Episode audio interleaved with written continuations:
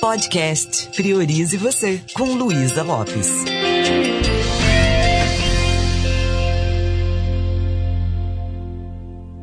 Olá, que bom que você está aqui comigo. Nós estamos falando sobre inteligência conjugal. E agora eu quero conversar um pouquinho com você sobre uma coisa que eu acho que salvou meu casamento, que é aprender a zerar a expectativa.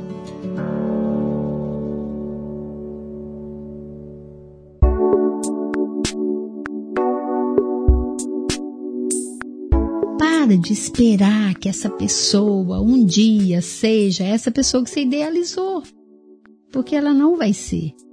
E se ela for para te agradar, ela não vai se sustentar nisso.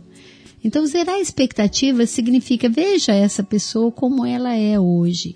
E lembre-se do que a gente já viu anteriormente: cada pessoa é o que dá conta de ser. Então, ela traz com ela toda a mochila de vida, toda a história dela. E no relacionamento, ela é quem ela consegue ser.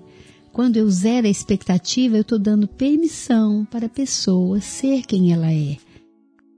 Eu já sofri muito com isso, de pensar que no dia dos namorados ele vai me fazer uma surpresa e às vezes hum, nem lembrava, nem fazia nada e eu começava a ficar frustrada. Para evitar a frustração, é só você zerar a expectativa, é só você ficar parando de relacionar com aquela pessoa que ela não é.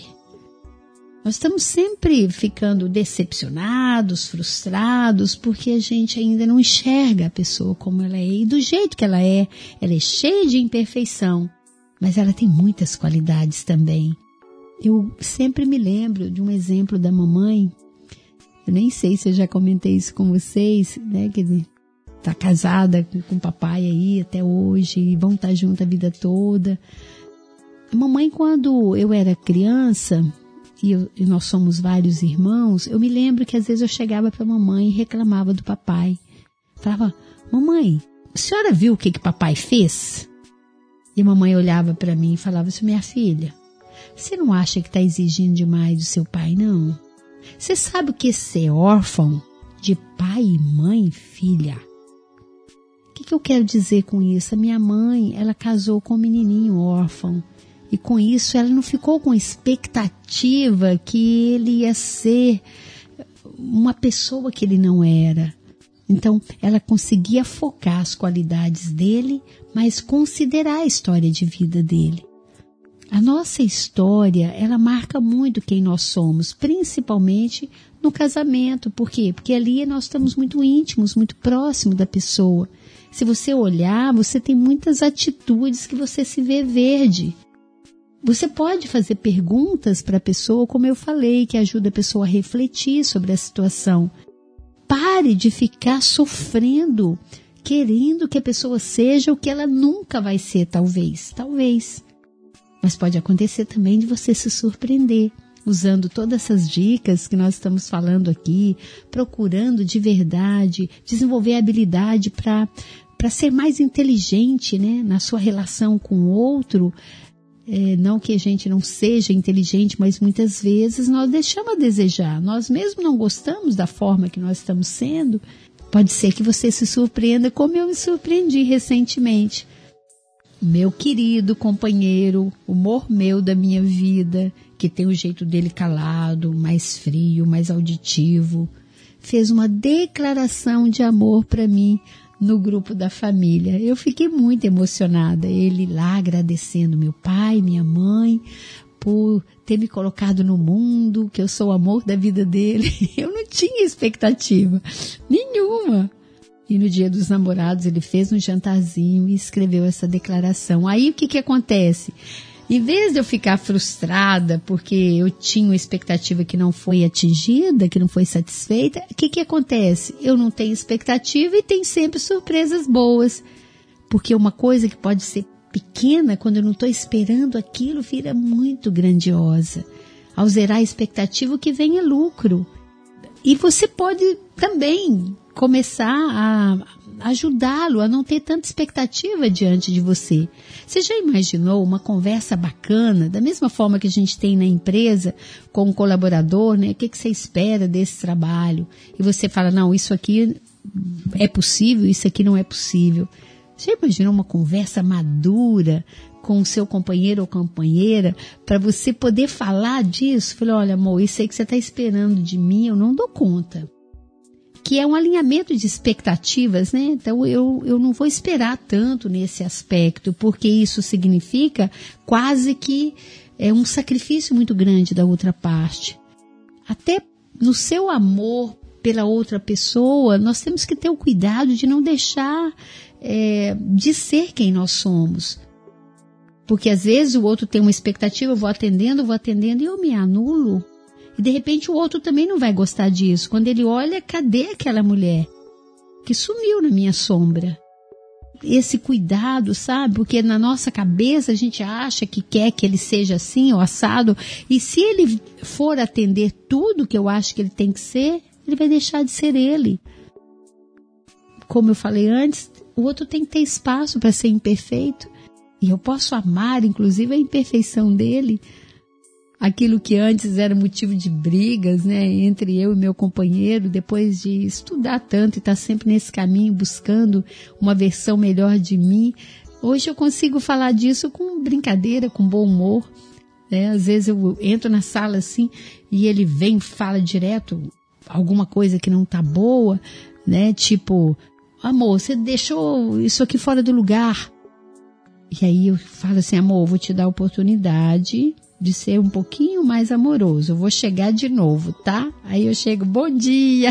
Aí ele fala, tá bom, bom dia. Você deixou isso fora do lugar. Eu posso apreciar os defeitos do outro. Por quê? Porque quanto mais eu implicar com eles, mais eles vão crescer, mais eu vou botar o foco nisso. Então, se eu coloco o meu foco de atenção naquilo que não funciona, nos defeitos, isso é maravilhoso para acabar com o casamento. Mas se eu paro de querer que ele seja aquela pessoa que eu idealizei, que às vezes não é boa nem para mim, e aprendo a cair um pouco na real, é esse cara aí, ó, esse cara que tem esse monte de defeito, mas é o homem da minha vida, é a pessoa que Deus escolheu para mim também, sabe? É o pai dos meus filhos, sei lá. Eu começo a ter uma conversa comigo que eu me sinto melhor. Uma coisa que você pode se perguntar de vez em quando é: o problema está nele? Ou eu estou com uma série de exigências porque eu não estou bem comigo? A vida não muda mudando de lugar.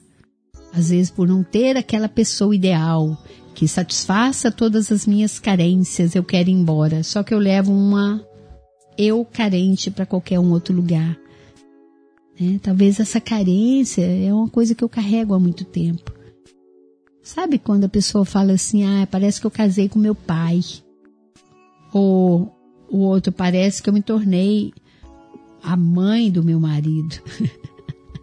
é, tem a ver com isso. A pessoa vem com a carência, ela cria uma expectativa e eu deixo de ser eu, e daí a pouco ninguém está feliz naquela relação. Voltando lá na estaca zero, seja você mesmo, case com você. E, deixe o outro ser ele. É mais ou menos assim no casamento. Fritz Piles já falava isso há muitos anos atrás. Eu sou eu, você é você. Nós somos diferentes. Eu dou permissão para você ser você. Eu tenho sua permissão para eu ser eu. Vai ter momentos que nós vamos ter alguns encontros e vai ser maravilhoso. Vai ter momentos que não vamos ter esses encontros. E quando eu falo encontro, é ter o mesmo pensamento em alguns aspectos, ter o mesmo desejo. E vai ter momento que não. E não significa que o casamento vai acabar por causa disso.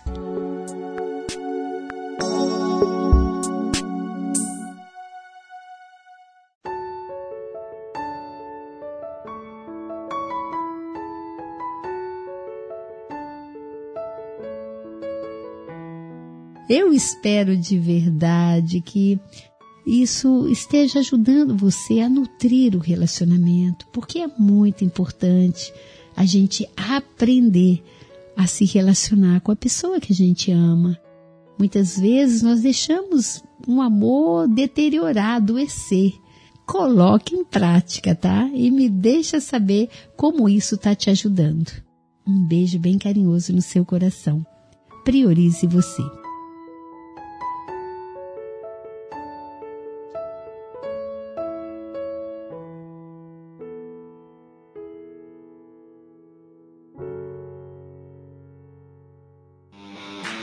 Esse programa foi produzido e editado por Na Trilha, podcast Transmídia.